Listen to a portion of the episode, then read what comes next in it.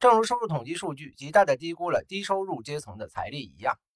急剧增长的个人所得税也大大高估了高收入阶层的实际财力。大多数收入统计数据都是统计税前收入，没有把政府的现金补助和实物补助考虑进来。由于大部分税收是由收入高于平均收入水平的人缴纳的，而收入最低的人的大部分收入来自政府补助，因此收入统计数据夸大了实际生活水平的差异。如果你在高估 A 的同时低估了 B，那么 A 和 B 之间的差距就会更大。然而，政府媒体乃至学术界，都是基于这些简单的谬误，发出了收入差距和不公平的警告。人们往往对将贫穷的忧虑与对收入差异的忧虑混为一谈，好像富人的财富都是建立在对穷人的剥削的基础上的。但这只是零和博弈谬误的众多形式之一。由于美国亿万富豪的数量是其他国家的数倍，如果富人的富有是建立在穷人贫困的基础上的。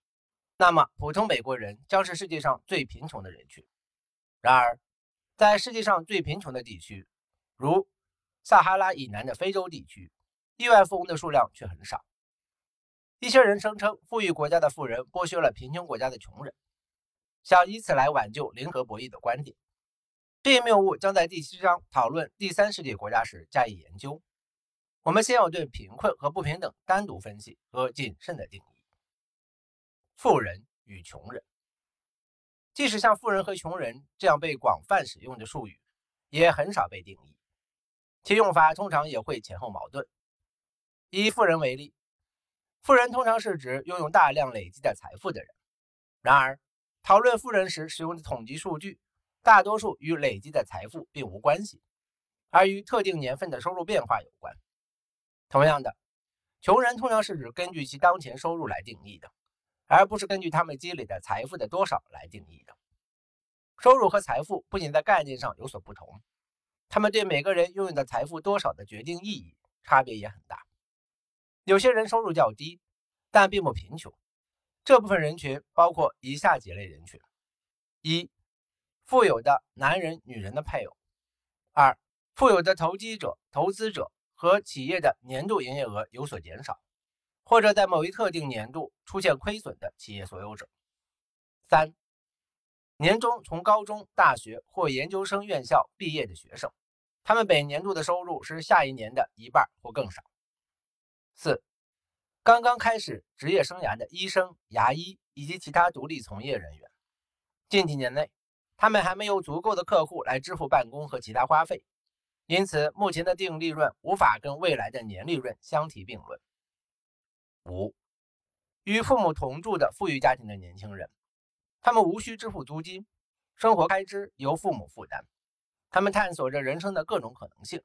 或是零散的工作，或是做着报酬低的入门级工作，又或者作为志愿者参与慈善事业或政治工作。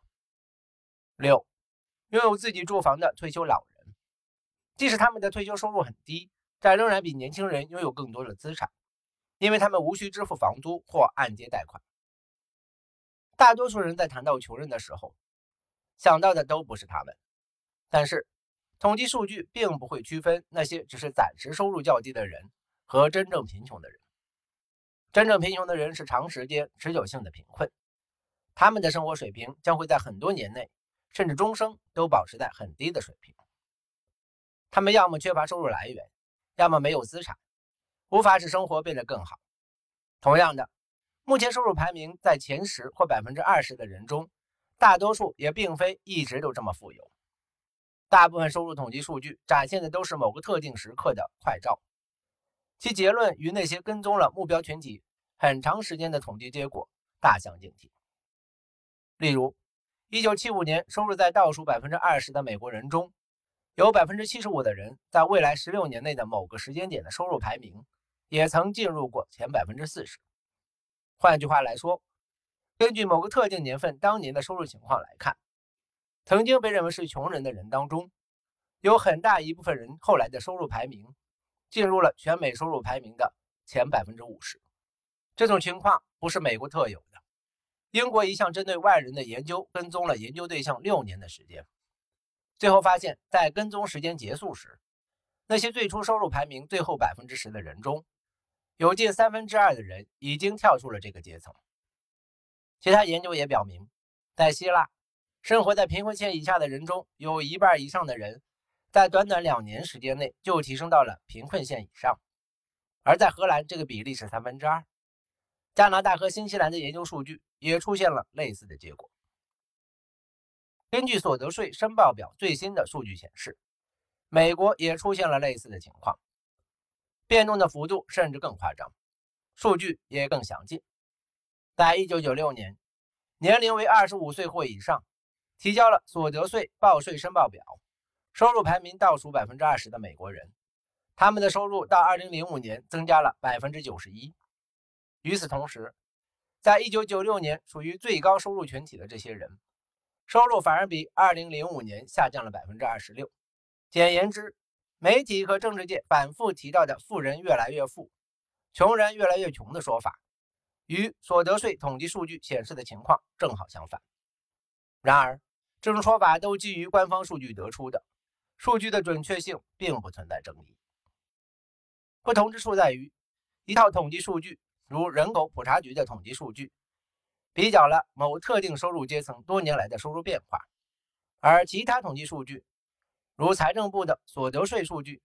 比较的则是特定个体的收入变化。关键的区别在于，随着时间的推移，一些个体的收入发生了变化，并在不同收入阶层之间转移。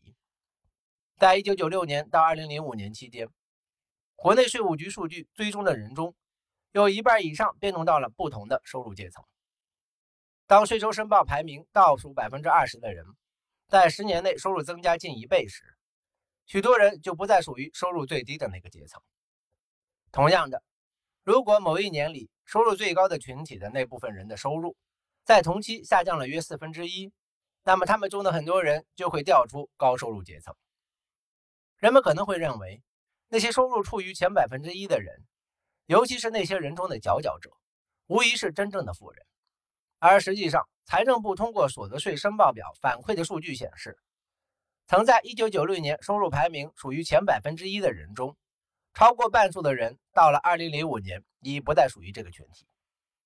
曾在1996年纳税最多的前万分之一的人中，有百分之七十五的人已经不再属于这一行列。出于种种原因。收入的突然暴涨可能会使某些人在特定年份步入高收入阶层，例如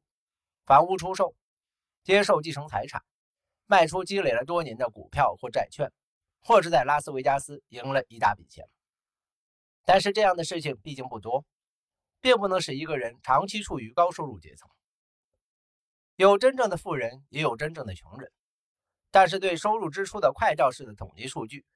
很容易在统计富人和穷人的数据上出错。比较统计类别的变化，如收入类别，跟比较有血有肉的人的变化是不一样的，因为人会在各个分类中变动。具有讽刺意味的是，相对于收入和财富等更具分量的事情的统计，运动类的统计数据要做得更加仔细。随着时间的推移，相同个体的运动统计数据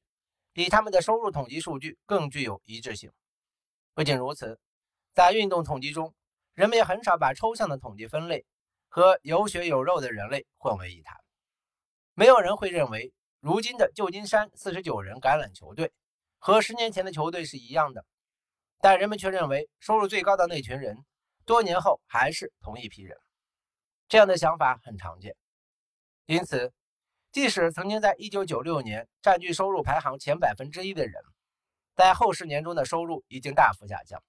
但人们仍然会说，富人在国民收入中所占的比重越来越高。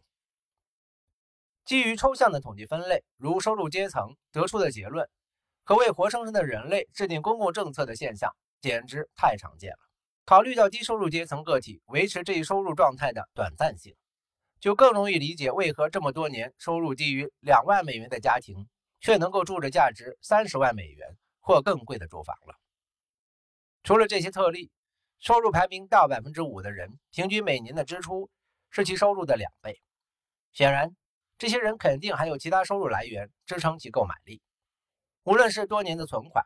基于过去收入和未来前景的信贷，未申报的非法收入，还是由配偶、父母、政府或其他捐助者提供的资金，都是补充性来源。尽管老年人经常被描述为挣扎度日的人，但在美国，户主为七十到七十四岁的老人的家庭，却享有全美最高的平均财富，比任何年龄层都高。户主为六十五岁及以上的人的家庭的平均收入，不到户主为三十五岁至四十岁的年轻人家庭平均收入的一半。但户主若是年纪更大一些的老人，他们的平均家庭财富是年轻人家庭的三倍，比起那些还不到三十五岁的人，更是有十五倍之多。六十五岁及以上年纪的老人的收入中，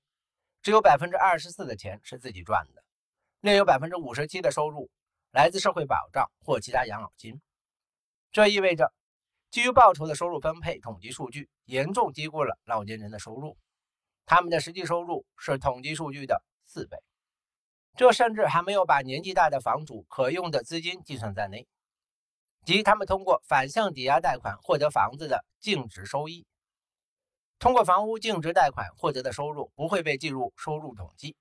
因为这些贷款是在他们去世后用他们的不动产进行偿还的。即便通过转卖房屋净值换取的现金流不会被计入收入统计中，他们在经济活动中与收入的作用是一样的。尽管媒体和政治文章说老年人生活贫困，甚至为了承担药费不得不吃狗食，但在2007年。六十五岁及以上老人的贫困率低于全美平均水平，而且这些人中没有健康保险的不到百分之二。由于已经退休，所以老年人的收入低于平均水平，但他们并不穷。六十五岁及以上的老人中，百分之八十是房主或购房者。这百分之八十的老年人中，平均每月住房费用在二零零一年仅为三百三十九美元，这其中还包括了财产税。公用事业费、维护费、社团费用，对参加了社团的人而言，以及按揭贷款，对那些按揭贷款没有还清的人而言，百分之八十五的老年人家里安装了空调。这个年龄层的人不仅住房成本较低，而且退休的人也不用去上班，省去了日常交通和其他费用。老年人的医疗费用往往比较高。但他们实际花费的钱取决于医疗保险的性质。医疗保险包括美国国家老年人医疗保险制度。无论他们生活的实际成本是多少，都不能仅仅通过他们的平均报酬或者平均收入来比较他们与年轻群体的经济状况。感谢您的收听，欢迎您订阅、点赞、评论和分享。